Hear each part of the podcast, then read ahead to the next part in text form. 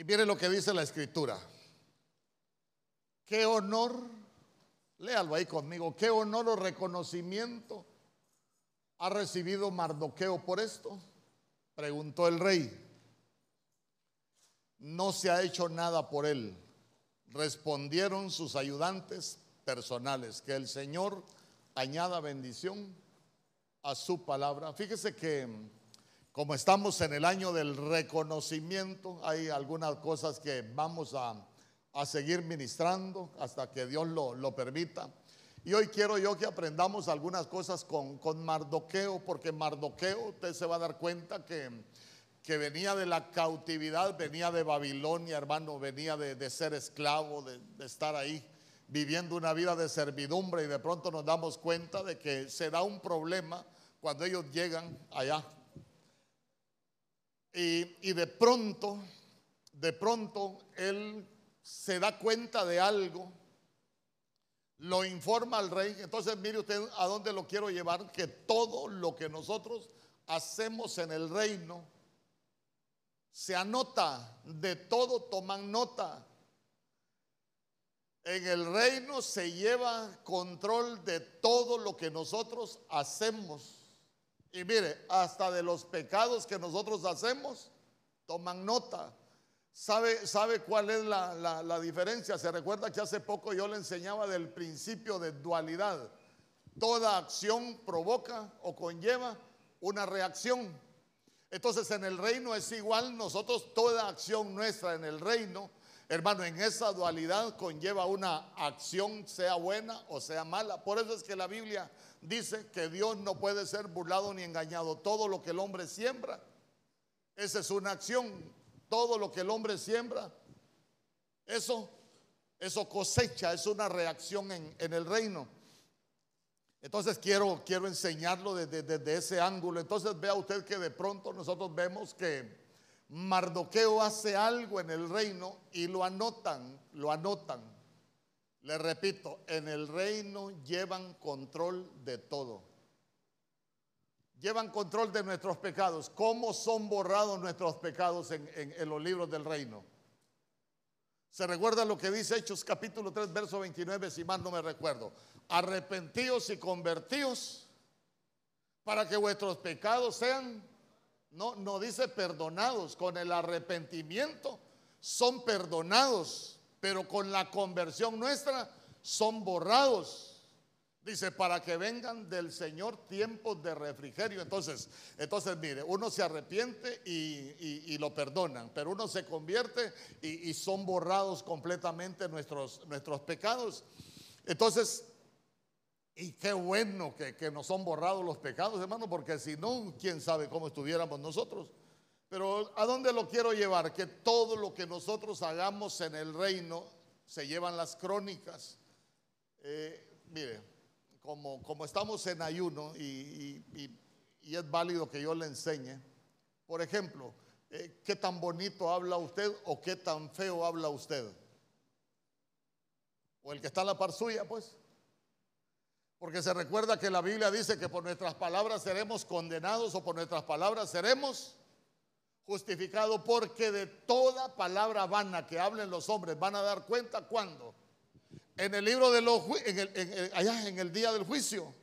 Imagínense de las palabras por eso es que en Efesios 4:29 ninguna palabra corrompida salga de vuestra boca solo la que sea útil para edificar y en el momento oportuno.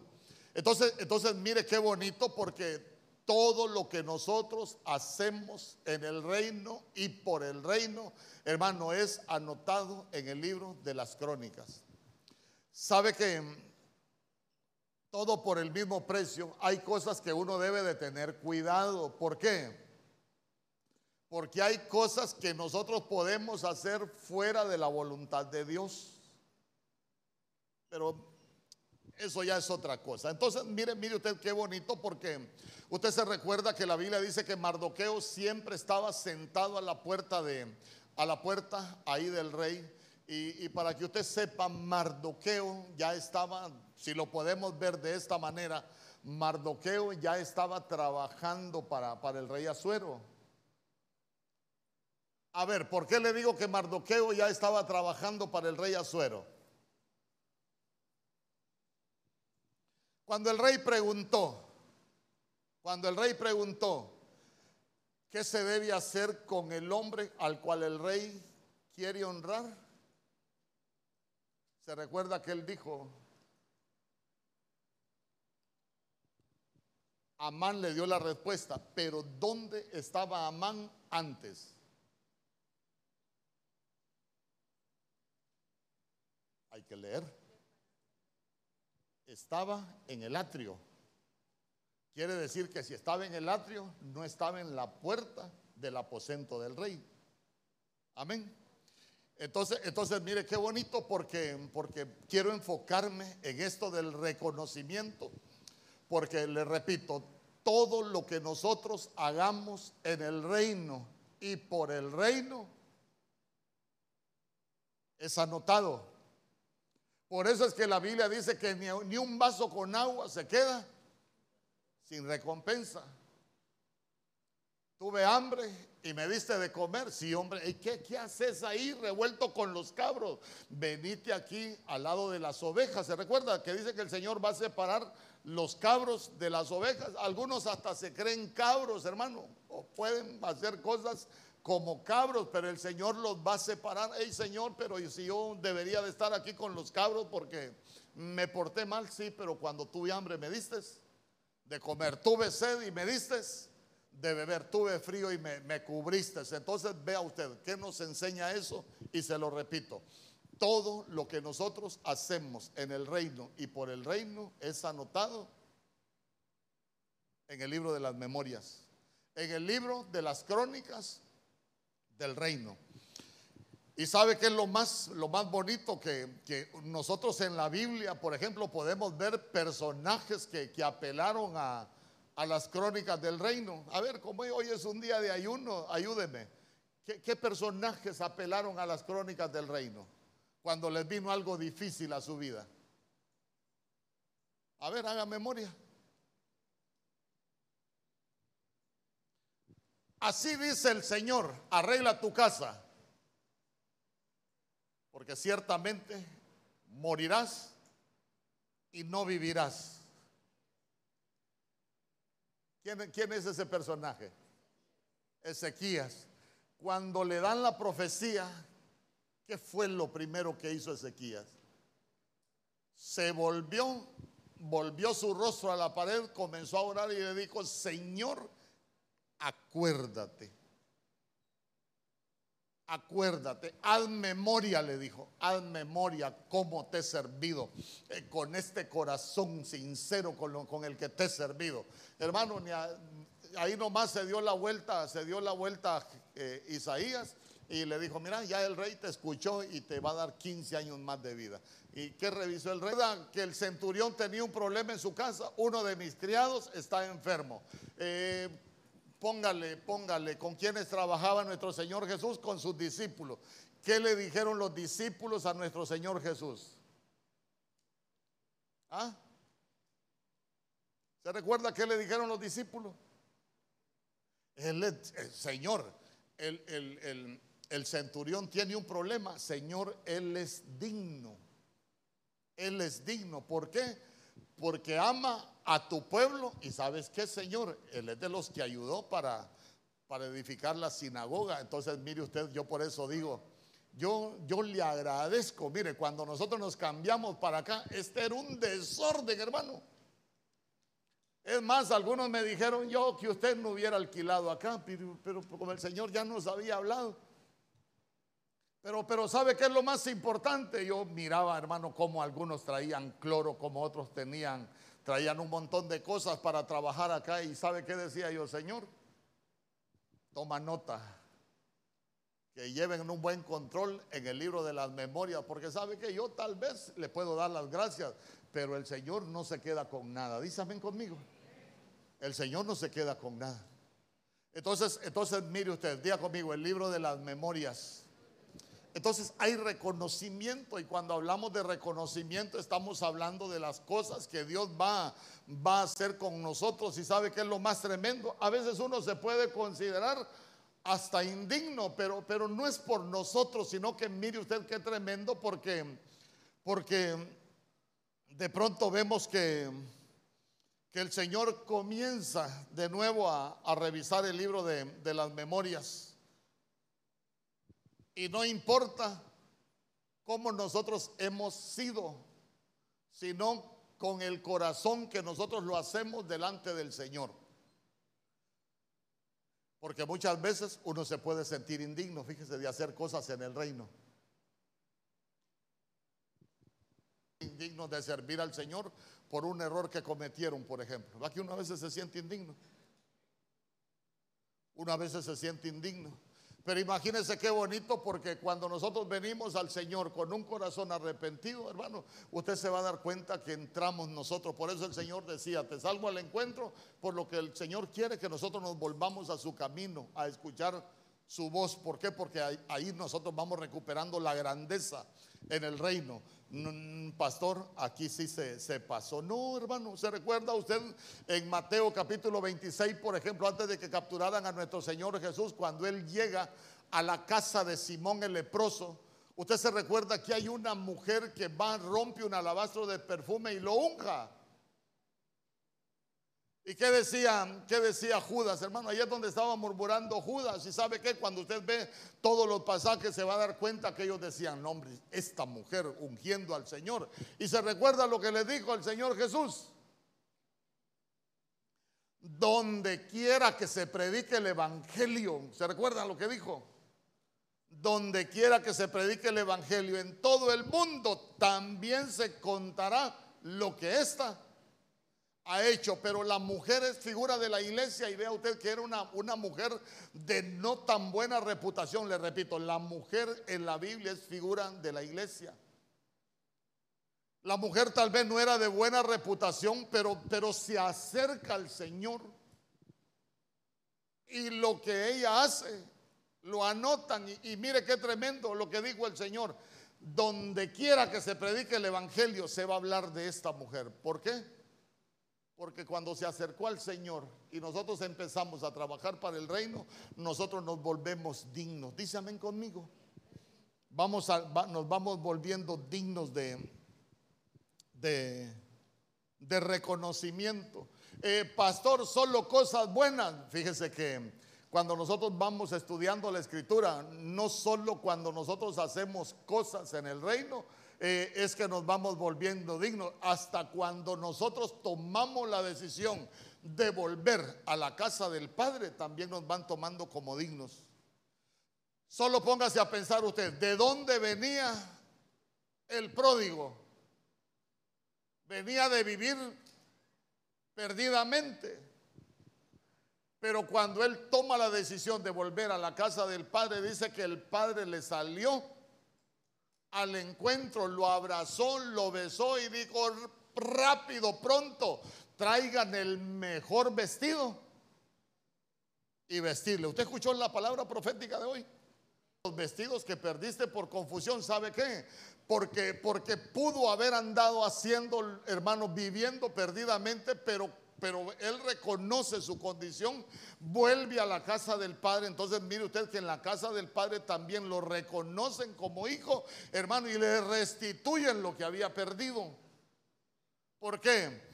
Eh, hermano, porque quizás para los hombres, que, imagínese usted que venga un hermano acá que usted sabe que ha andado en pecado. Eh, ¿Qué diría usted? Uy, el pastor reconociendo a este hermano. El pastor no sabe lo que hace. ¿Y el Señor? Con el pródigo entonces no sabe lo que hace porque, porque el, Señor le salió al encuentro, lo abrazó, lo besó y le restituyó lo que él había perdido por andar viviendo de la manera tan desordenada como lo hacía. ¿A dónde lo quiero llevar con, con esto?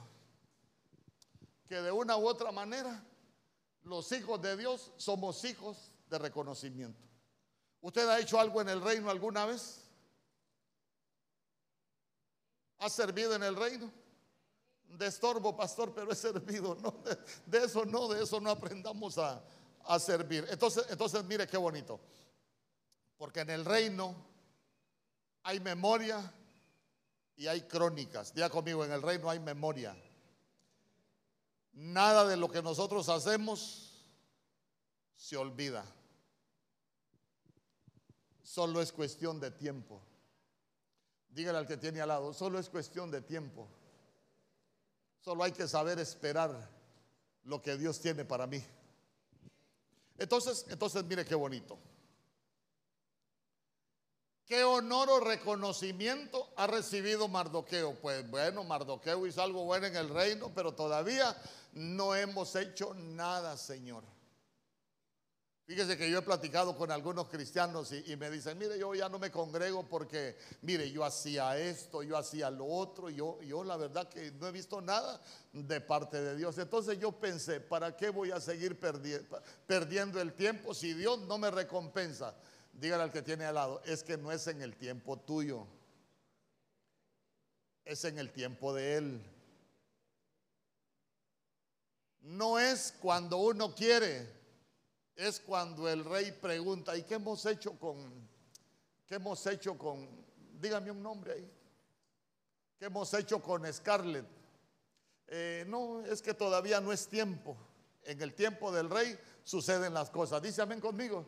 Ay, pastor, es que viera, yo quiero tener un hijo. Cuando, cuando, cuando estés preparado, Dios te lo va a enviar. Ay, pastores, que viera, yo quiero tener una casa. Si estás alquilando ahorita, cuando aprendas a cuidar bien la casa que estás alquilando, el rey te va a dar tu casa porque la vas a cuidar bien. Ay, pastor, en el tiempo de Dios, día conmigo en el tiempo de Dios. Cuando se viene el tiempo de Dios, el rey nos va a reconocer. Dice amén conmigo. Entonces mire usted que el rey pregunta y se recuerda que le preguntó a Amán, ¿qué debemos dar? Entonces mire qué interesante. Esther capítulo 6, verso 8. Vamos a leer el verso 8 y el verso 9.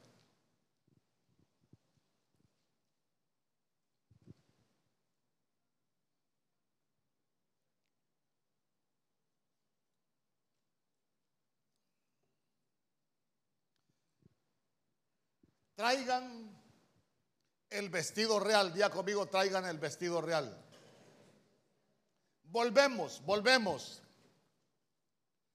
¿Qué fue lo primero que le dieron al pródigo cuando volvió? Vestido, vestido. Y ahí vamos a, vamos a aprender algunas cosas de los vestidos. Traigan el vestido real de que el rey se viste, porque nosotros tenemos las coberturas del Señor. ¿Cuántos dicen amén?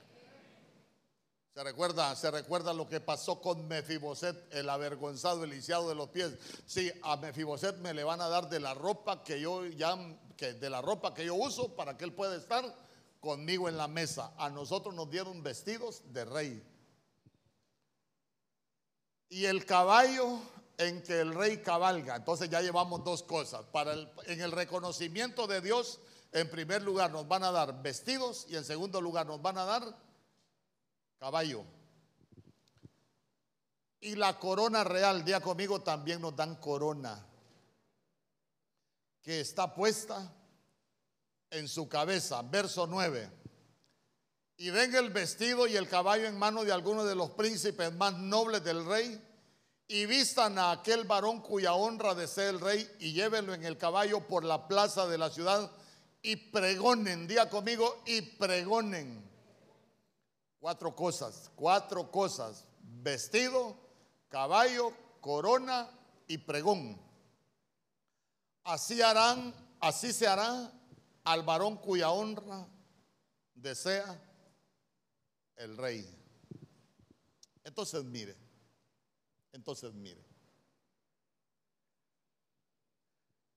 Nosotros necesitamos ser despojados o necesitamos despojarnos primero de todas las, de todas las ropas que nosotros hemos andado vistiendo.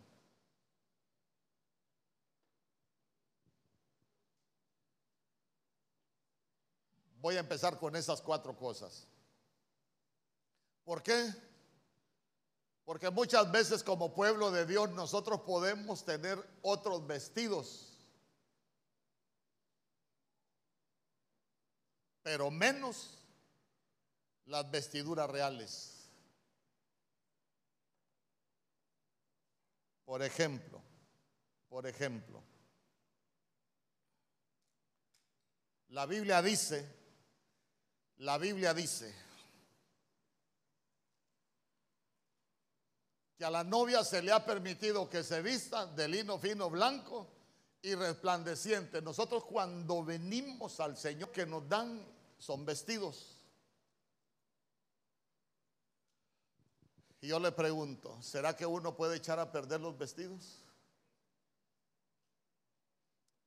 Cuando nosotros pecamos, la Biblia dice, o, o no cuando pecamos, cuando volvemos al pecado, la Biblia dice que a nosotros nos ha acontecido el verdadero proverbio. ¿Y cuál es el verdadero proverbio?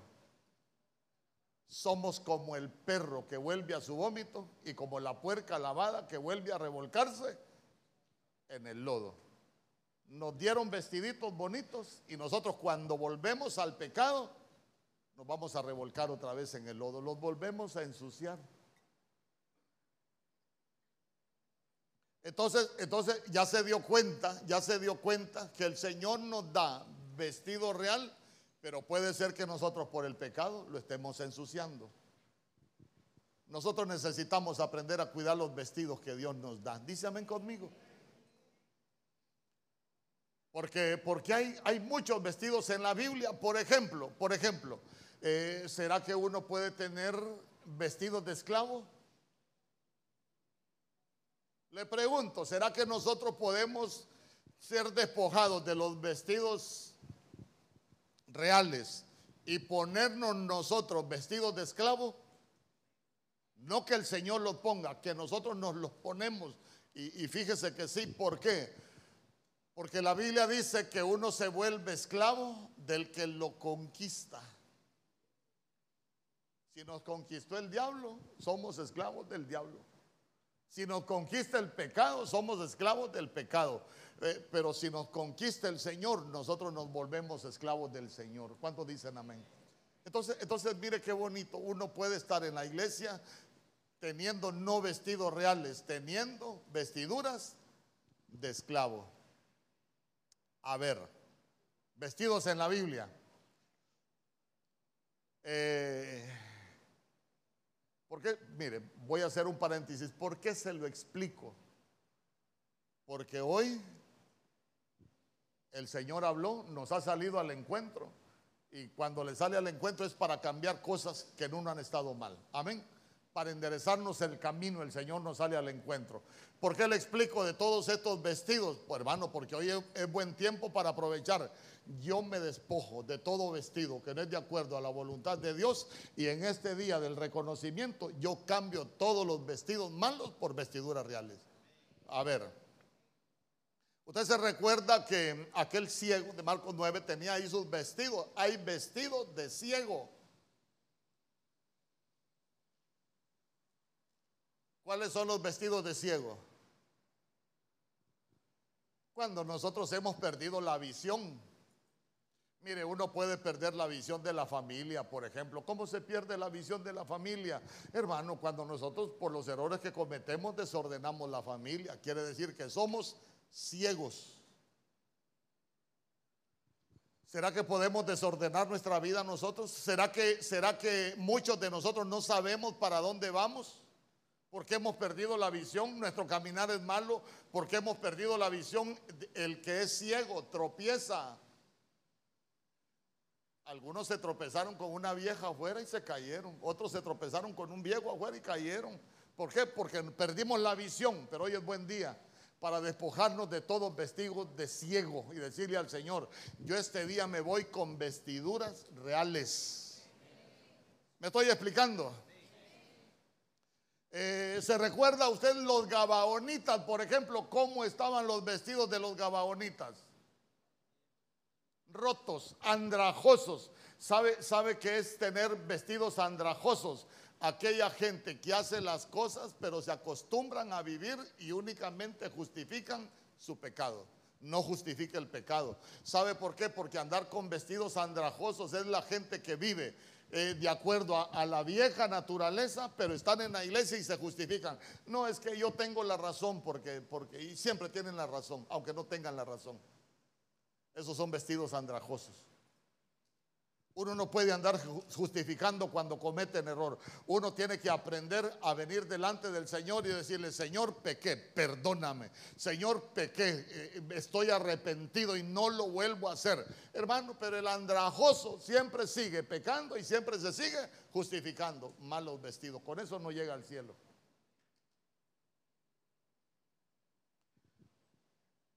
Hay mantos babilónicos el manto babilónico es, un manto de confusión.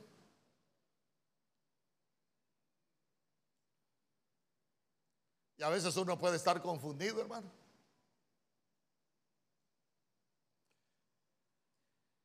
Mire, a veces nosotros los... Día conmigo, aquí no hay ninguno. A veces hay gente que, cree que la felicidad se, se, consigue con el placer de la tierra. La felicidad no se consigue con el placer de la tierra. La felicidad se consigue cuando nosotros empezamos a labrar un huerto de donde empiezan a brotar cosas nuevas y las cosas nuevas que brotan son buenas y empezamos a disfrutarnos todo lo que Dios nos da. Ahí es donde nosotros vamos a alcanzar la felicidad. Cuando las cosas que brotan son buenas. Entonces nosotros necesitamos, necesitamos, ¿sabe qué? Quitarnos todo manto de confusión, hermano, porque la confusión lo que nos va a hacer es a vivir cautivos cautivos de los errores que cometemos, conocimiento de Dios, lejos de las vestiduras que Dios tiene. Por eso es que la Biblia dice en Apocalipsis capítulo 1, verso, verso 6, que Jesucristo constituyó para Dios su Padre un reino de reyes y sacerdotes constituyó, pero yo siempre le he dicho, hay una gran diferencia entre ser constituido y reinar. Por ejemplo, Usted quiere poner una empresa, usted va donde un abogado, mire abogado, quiero, quiero, quiero poner una empresa. ¿Cómo le va a llamar a la empresa? Tranza y avanza como Jacob. Bueno, le vamos a constituir la empresa, tranza y avanza. Y, al que la constituye le van a llamar el transero. Pero está constituido. Cuando la empresa cobra vida. Cuando usted llega, se pone en un lugar y comienza a ejercer. Ya, ya empieza a ejercer la función para lo cual fue constituido. Entonces, mire, con todo su respeto, le voy a decir algo. Hay muchos cristianos que hemos sido constituidos, pero no estamos ejerciendo como rey. Porque la vestidura de rey es dignidad. El rey no se revuelque en cualquier posilga. El rey no se revuelque en el lodo. El rey no se revuelque en el vómito. El rey cuida sus vestidos. Amén. Entonces nosotros necesitamos, si nos vamos con, ese reconocimiento de parte de Dios, Señor, hoy hablaste, hoy, hoy me quiero recibir ese, ese reconocimiento. Usted tiene que ser consciente de los vestidos que lleva hoy de este lugar. Pastor, y, si me lo quito y lo dejo guardado aquí, me voy a revolcar allá, pues esa es cosa suya. Amén. Ya conmigo, yo tengo vestido real. Yo tengo vestido real. Nosotros fuimos escogidos para vivir con vestido real, para vivir como reyes para vivir de manera diferente, para ya no seguir viviendo en lo mismo, para no ser cautivos, para no ser ciegos, para no ser andrajosos. ¿Sabe qué? Eh, esas son las cosas buenas que Dios tiene para nosotros. ¿A cuánto les gustaría tener ese vestido?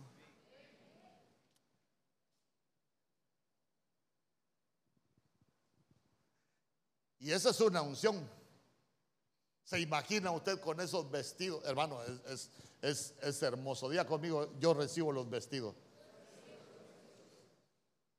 Por eso, por eso hay cosas que yo le he dicho a usted, ya se las he enseñado. recuerda usted que lo primero que hizo José, dice que lo sacan, se afeitó y después ¿qué hizo? Se cambió de ropa. Mire, Génesis capítulo 41, verso 14. en la traducción del lenguaje actual, si no me, si no, ahí, ahí todas las Biblias dicen lo mismo, pero, pero usted se va a dar cuenta que la Biblia dice que se afeitó y se quitó los vestidos de preso, hermano, que mira José, el rey te sacó aceleradamente de la cárcel y ahora tenés que, aquí vas a ser puesto como rey en Egipto. ¿Sabe qué hizo José? Bueno, estos vestidos fueron buenos cuando estuve preso, hoy ya no me sirven. Hermano, los vestidos diferentes que nosotros tenemos aún estando en el Señor, en el reino no nos van a servir. Para reinar nosotros necesitamos ser investidos. Mire, el rey mandó llamar a José. Día conmigo, el rey me mandó a llamar. A usted lo llamó el rey hoy.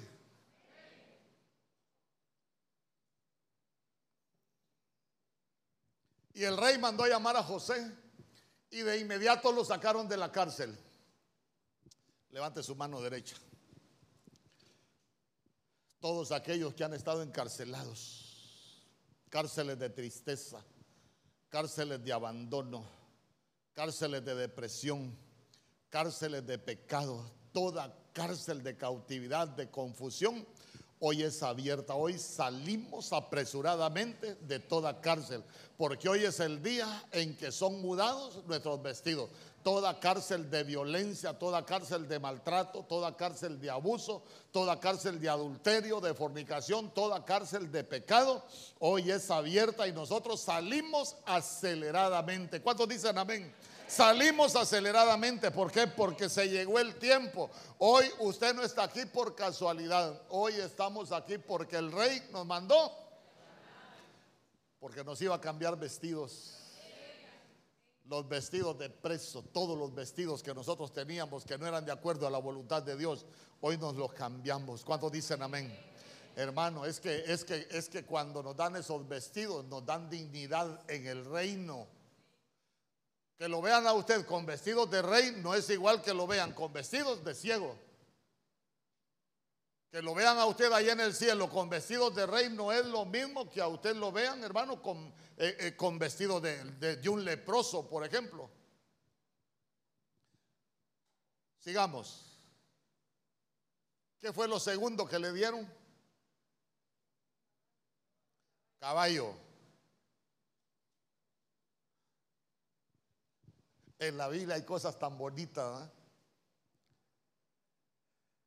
A nosotros nos dieron la fuerza del caballo, pero, pero a, él, a él le dieron caballo para cabalgar en el caballo. Mire, hay, hay muchas cosas que, usted necesita aprender y que yo tengo que, enseñarle. En la Biblia, dependiendo espiritual, si yo le preguntara a usted, hermano, ¿usted qué tiene? ¿Tiene mula? ¿Tiene asno? ¿Tiene caballo? Eh, de acuerdo a lo que usted cree, en lo que usted anda montado, eso es lo que usted representa en el reino. Por ejemplo, por ejemplo, ¿en qué entró nuestro Señor Jesús montado a Jerusalén? ¿Ah? En un asno. Y yo le pregunté, ¿y por qué no en un caballo? Si al rey lo paseaba, el rey se montaba en caballo. ¿Por qué nuestro Señor Jesús no entró en un caballo? A ver, a ver. Tú eres maestro y Señor. ¿Qué dijo nuestro Señor Jesús? Cuando le dijeron, Señor, tú eres maestro y Señor. ¿Qué dijo nuestro Señor Jesús? ¿Mm? Le metió una cuchara en el cerebro ahorita para sacarle lo que ha leído. ¿eh? Le pregunto, le pregunto, tú eres maestro y Señor. ¿Qué dijo nuestro Señor Jesús después? Ustedes dicen que soy maestro y Señor, bien has dicho. Pero yo, el Señor y maestro, antes de ser maestro, el Señor. ¿Cómo lo reconoció Pilato a nuestro Señor Jesús? En verdad le dijo, tú eres el rey de los judíos. Hermano, él fue reconocido como rey desde que nació, por eso fueron a dejarle oro, incienso y mirra, porque esos eran los regalos del rey. Pero él también necesitó ser reconocido como Señor, por eso entró en un asno, porque el asno lo que implica es señorío.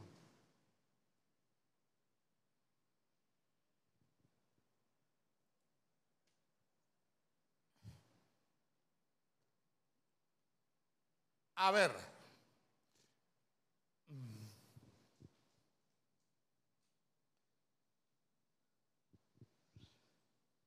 Las mulas, no ofenda, pastor. Diga conmigo, las mulas. Las mulas eran para los príncipes. Diga conmigo, las mulas son para los príncipes. En Primera de Reyes capítulo 1 verso 33, oiga bien, el rey tenía caballo, las mulas son para los príncipes. Mire lo que dice Primera de Reyes 1:33. Y el rey les dijo, tomad con vosotros los siervos de vuestro señor y montad a Salomón, mi hijo, en mi mula y llevadlo a Gijón. Ese era el tiempo donde, donde Salomón ya era, estaba siendo nombrado rey. Escuche bien, pues, se lo tengo que explicar para que lo aprendamos. Las mulas son para los príncipes. Yo le pregunto, de David,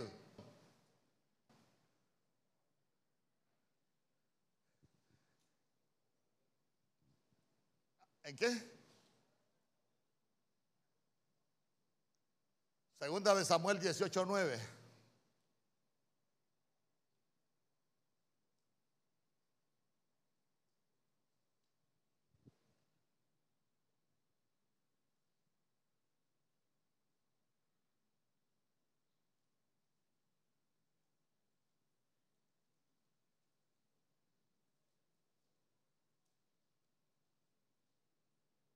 Segunda de Samuel 18:9. Como ya usted nos metimos a líos, busquemos lo mejor.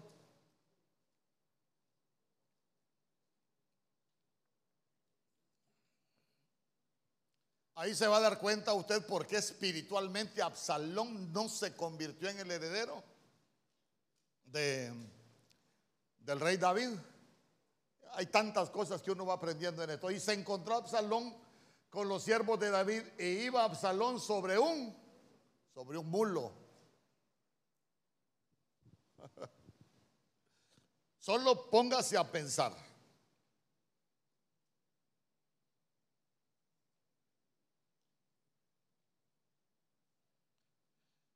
Entonces el caballo, el caballo es para el rey. Día conmigo, el caballo es para el rey. Por eso le dijeron, el caballo en el que el rey se monta, ahí hay que subir a, al que el rey quiere honrar.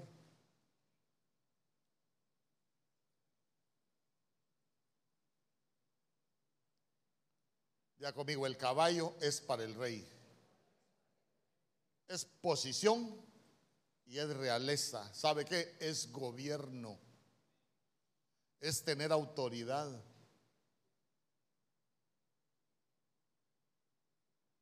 Usted ha leído por casualidad Apocalipsis capítulo 19, verso 11.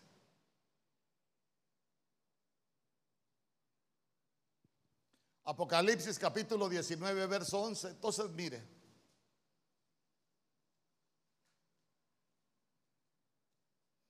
Búsquenlo, si alguien lo tiene, que lo lea, por favor. Que se ponga de pie y lo lea. Apocalipsis capítulo 19, verso 11.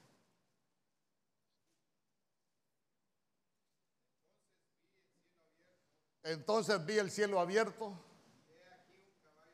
He aquí un caballo blanco. Y el que lo llamaba se montaba fiel. Es de nuestro Señor Jesús. Entonces léase ahora el verso 16.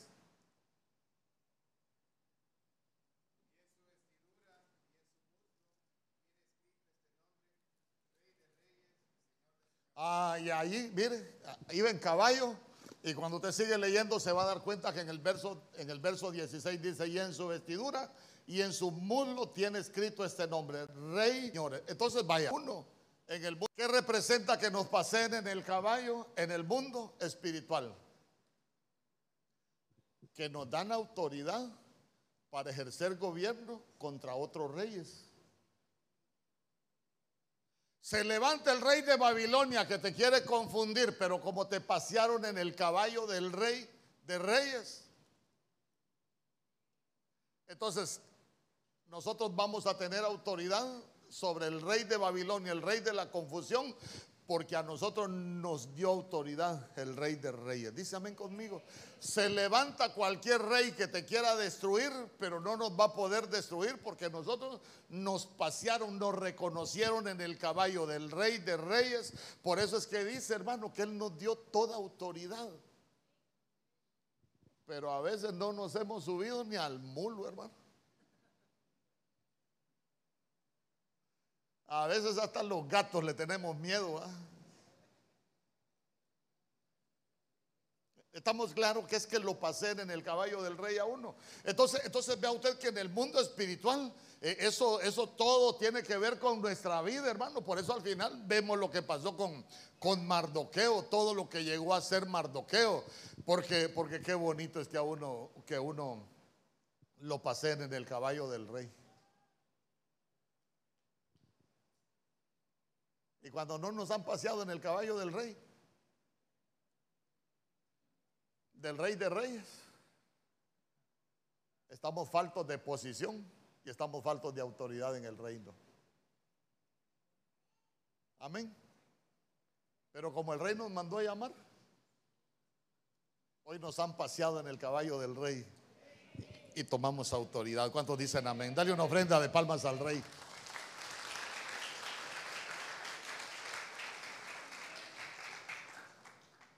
Sigamos, tercer cosa, ¿qué otra cosa le dieron? Le dieron corona. Allá en el lugar donde yo vivía había una mujer que se llamaba Corona, pero el que se llevó esa corona la pasó mal porque esa vieja era ordinaria, hermano.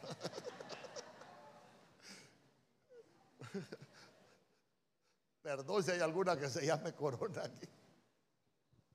A nadie le he escuchado que se llame corona, pero sí se llamaba corona esa doña, pero el que se llevó esa corona. Vamos a ver, ¿qué es la corona?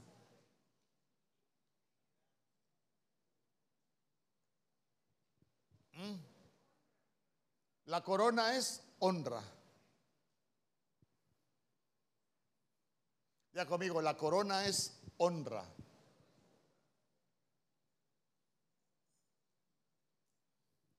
Usted se recuerda que, que el rey Saúl tuvo un problema. Se recuerda que Saúl tuvo un problema. Porque Saúl le, termina pidiendo a Samuel, honrame delante de los hombres. ¿Quién recibido? había recibido coronilla buscando las asnas de su padre. Siempre anduvo buscando asnas. Ahora voy. ¿Qué es andar buscando asnas? Debiendo tener corona, andamos buscando cosas que no debemos. Dios honra a los que le honran. Entonces, tener corona es tener honra, pero la corona también es dignidad. Y dignidad no solo es de que somos dignos, sino que nosotros tenemos dignidad. Y tener dignidad es cuando nosotros aprendemos a hacer las cosas de manera digna. Entonces vea usted que no solo es tener corona. Imagínese, imagínese tener esa, esa corona de gloria, por ejemplo. Qué hermoso sería. Porque ¿qué es tener esa corona de gloria? Porque gloria es cabot, eh, la, la, gloria es la fuerza que Dios nos da para hacernos prosperar. Es la gracia que Dios nos da para hacernos prosperar. Es la unción que Dios nos da para hacernos prosperar. Hermano, por eso el cristiano debe tener corona. Y puesta sobre la cabeza. Por eso, por eso mire qué interesante. ¿Se recuerda? Génesis 41, 14. Ahí se los enseñó y se los enseñé yo a, eh, como los enseña Mardoqueo, pero José también nos enseña. ¿Por qué? Porque cuando él sale de la cárcel, lo primero que se quitó fue el cabello. Él dijo, este cabello no lo ocupo, es cabello de preso. El, el pelo dice que se quitó, son pensamientos de preso. Él necesitaba, en, en lugar de, eso, de ese pelo que tenía, ponerse la corona. Amén. Entonces, mire, cuando nosotros tenemos corona, la corona en esa dignidad, en esa honra, protege los pensamientos.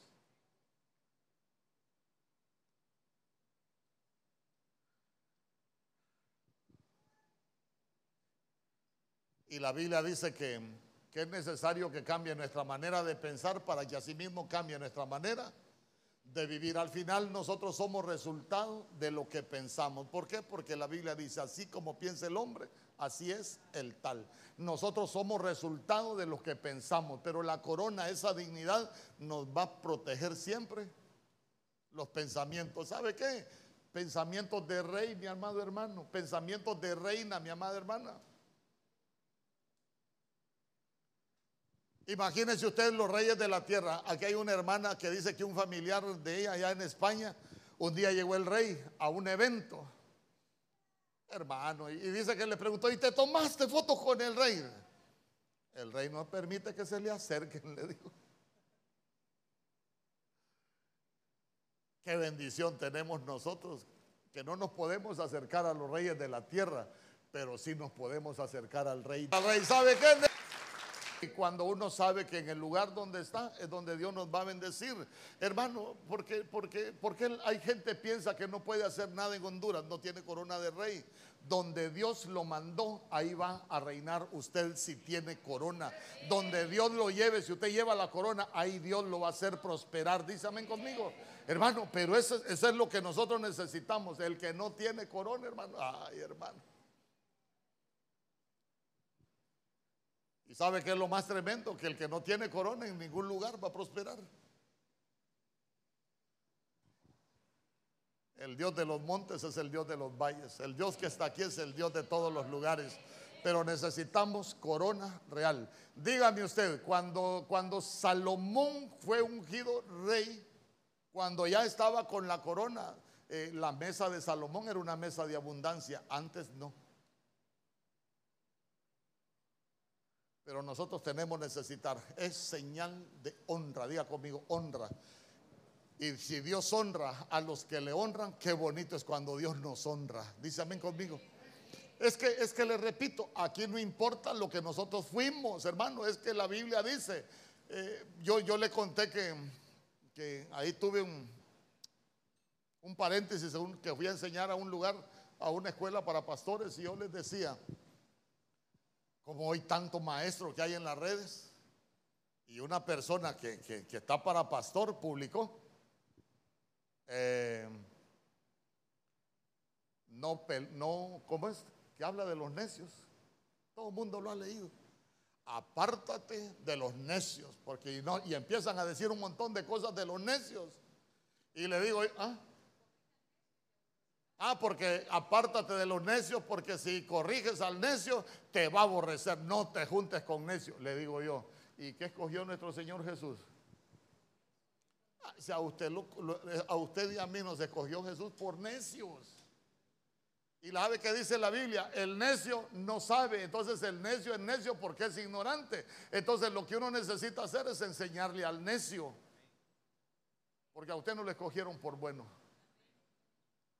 A usted y a mí nos escogieron porque el Dios que nosotros buscamos, el Dios que nos llamó, Él es bueno. Entonces usted no, usted no esté pensando, yo no me la merezco. Es que no es porque usted se la merezca, es porque el Dios, el Dios que nosotros tenemos, ni aún un vaso con agua, se quedará sin recompensa. El simple hecho de ser hijos nos hace que tengamos méritos para ser reconocidos. Dice amén conmigo.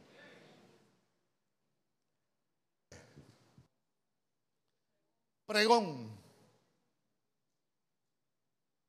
¿Sabe que esa palabra pregón dice que es llamar por nombre?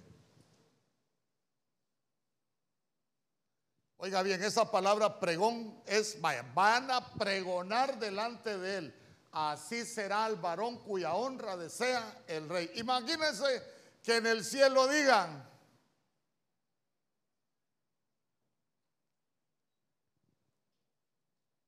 Elmer. Pero, pero que en el cielo lo llamen por nombre. Giancarlos. Y, y qué bonito allá en el cielo por nombre. ¿Y qué hacemos con esto, Señor? Hay que bendecirlo, hay que reconocerlo, que lo llamen por nombre.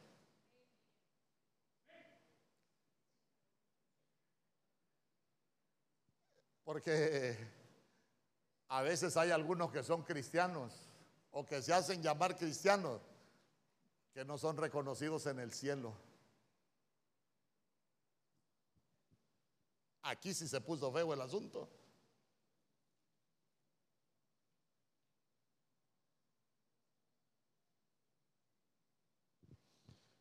Creo que en Hechos 19 es donde aparece que andaban uno echando fuera demonios, ¿se recuerda? Se toparon con un endemoniado y en el nombre de Jesús que predica Pablo. A Jesús conocemos y sabemos quién es Pablo. Pero ¿y ustedes quiénes son? Ni los demonios los conocen, hermano. Ni tan, siquiera, ni, tan siquiera son elegibles por los demonios porque ni los demonios los conocen.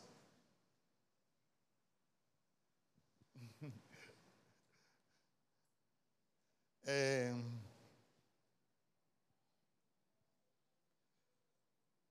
uno necesita tener un nombre en el cielo. Señor, aquellos que iban contentos, Señor, Señor, eh, en tu nombre echamos fuera demonios, en tu nombre sanamos enfermos. Eh, y de eso se alegran. De eso se alegran. No, hombre, ustedes alégrense de que su nombre esté inscrito en el libro de los cielos. ¿Sabe qué? Eso es tener un nombre en el cielo. ¿Sabe que, que a uno lo conozcan por nombre?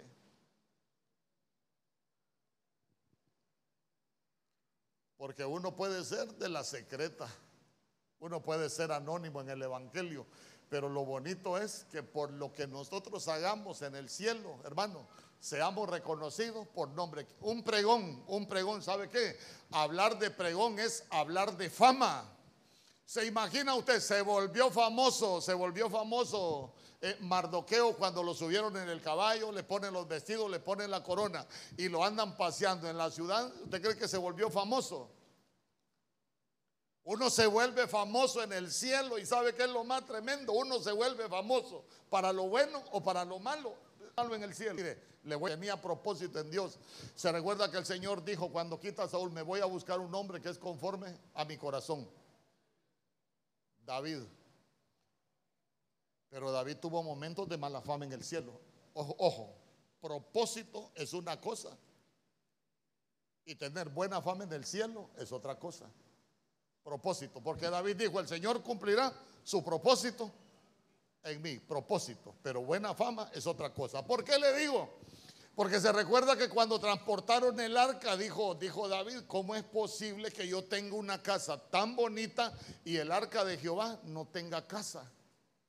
Y llegó el profeta y le dijo, eh, el Señor dice que le tienes que edificar casa al Señor. Entonces el Señor le habló al profeta y se recuerda que le dijo el Señor, ¿y quién te dijo a que le dijeras a David que él me va a edificar casa? Él no tiene derecho. ¿Por qué? Porque ha derramado sangre inocente, ha manchado sus manos con sangre. Él no me va a edificar casa a mí, le dijo. ¿Y qué fama tenía David? De haber derramado sangre inocente.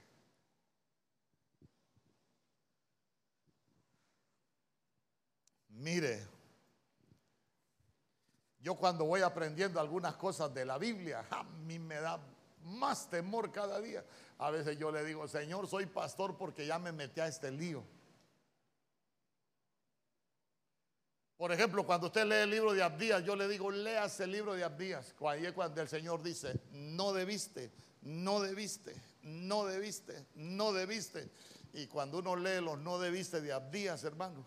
Mm.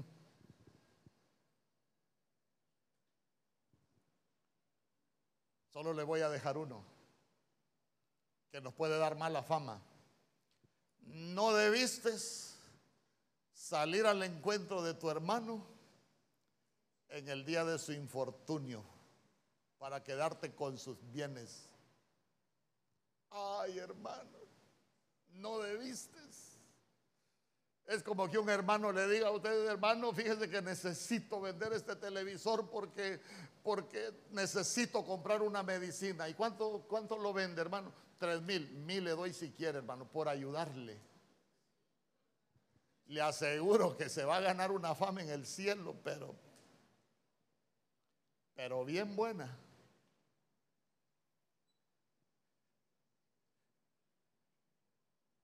Le vendo este, eh, ay, yo que para marcas de celulares soy malo. Le vendo este Samsung. ¿Cuánto, hermano? No, los hermanos no venden esas cosas. 1500, deme. Mire, este allá vale 7000, pero como ahí yo lo conseguí porque se lo robaron a alguien. ¿Y qué tal si mataron a aquel al que se lo robaron? Y usted aprovecha la ganga de que le cuesta 1500. Va a tener una fama en el cielo bien bonita. Que después, y la gente, las cosas. Usted sí tiene buena fama.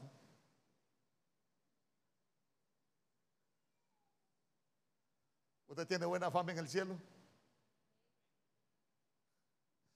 A saber, yo, yo lo veo así como medio dudoso. Pero es que, es que usted tiene que aprender a contestar. Yo le dije, el rey lo mandó a llamar. ¿Sabe usted que ahorita que me fui de viaje yo ni computadora llevé para estudiar, sino que un día me levanté y le dije Scarlett, yo fíjate que me levanté con, predicando de Mardoqueo, hablando de Mardoqueo. Hermano, no andaba computadora, no andaba nada. Y allá empecé yo a escribir qué le dieron a Mardoqueo. ¿Qué le dieron a Mardoqueo? Y dije yo, esto lo voy a predicar. ¿Por qué? Porque el Señor para eso me lo dio. Y a usted, ¿quién lo mandó a llamar hoy? Usted hoy no está aquí por casualidad. Dijo, el rey lo mandó a llamar. El rey nos mandó a llamar para cambiar nuestro camino, para cambiar lo que viene. ¿Sabe qué? Por eso dijo, te salí al encuentro. Mire, mire, qué tremendo. Al encuentro de, al encuentro de Mardoqueo, ¿quién le había salido? Amán porque lo quería matar. Pero gracias a Dios le salió al encuentro el rey también. Porque por, por, el enemigo que se había levantado, él, se iba a morir. Pero porque le salió al encuentro el rey y lo mandó a llamar, e, es que, es que él recibió todo esto, ya no se murió. ¿Me entiendes, Méndez? A usted lo trajo el rey. Uy, pastor, pero es que a mí en el barrio me dicen el Terry. Bueno, al Terry hoy le cambiaron los vestidos. Al Terry hoy le dieron corona. Usted no ha escuchado aquel canto. Así es Jehová que exalta a los terribles. Y, te, van a cambiar la fama. Es que mire, le repito, Dios escogió lo vil, hermano, para cambiarnos la fama para cambiarnos la fama. Tal vez los hombres están hablando de ti, que no te importe lo que digan los hombres, lo que importe es que el rey nos llamó, porque lo que importa para nosotros es lo que diga el rey. Es más, le voy a decir algo, si están hablando de usted, porque usted ha cometido errores, eh, y alguien diga, defiendas hermano, defiendas hermana, no, dígale, eh, solo me recuerdo, dígale, aunque no se recuerde, aunque no lo haya leído, pero yo se lo voy a enseñar. Cuando iba caminando David con su gente, se recuerda que a la par de él dice que iba un hombre llamado Simei. Simei lo que significa es fama. Y Simei le iba gritando, la fama nos grita. Y la gente escucha la fama porque Simei le iba gritando, hombre sanguinario y perverso. Y sabe qué, dice que le iba tirando piedras, le iba tirando polvo. Esas son maldiciones. Las piedras son ataques. Las piedras sirven para atacar, pero para nosotros las piedras nos sirven para destruir los enemigos. Porque sabe qué, cuando le dijo el que iba del ejército, ¿y quién es este perro muerto para que maldiga al rey? Déjalo. Pero él dijo yo, porque el Dios que yo tengo, dijo David, puede convertir sus maldiciones en bendiciones. Te han maldecido, han hablado, Dios todo lo que han dicho de tu persona, por lo que has hecho, Dios toda maldición la puede convertir en bendición. Los hombres no podemos, los hombres no podemos, pero el Dios que tenemos sí puede. ¿Sabe por qué? Porque en lo vil es donde vamos a ver la gloria de Dios. En lo que Dios hace con los vasos viles es donde vamos a ver la gloria de Dios, lo que es capaz Dios de hacer con cada uno de nosotros. Uy, míralo, de líder en la iglesia y te acordás cómo era. Sí, así era, pero esas son aguas que pasaron, que nunca más las vamos a volver a tomar. ¿Por qué?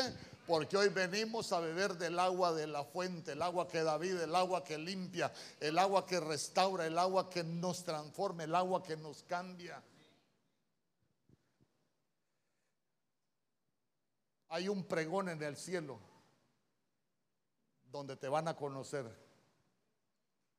Tal vez te conocían por otras cosas, pero hoy te van a conocer por lo que Dios va a hacer en tu vida. ¿Cuántos dicen amén? Dale una ofrenda de palmas al rey.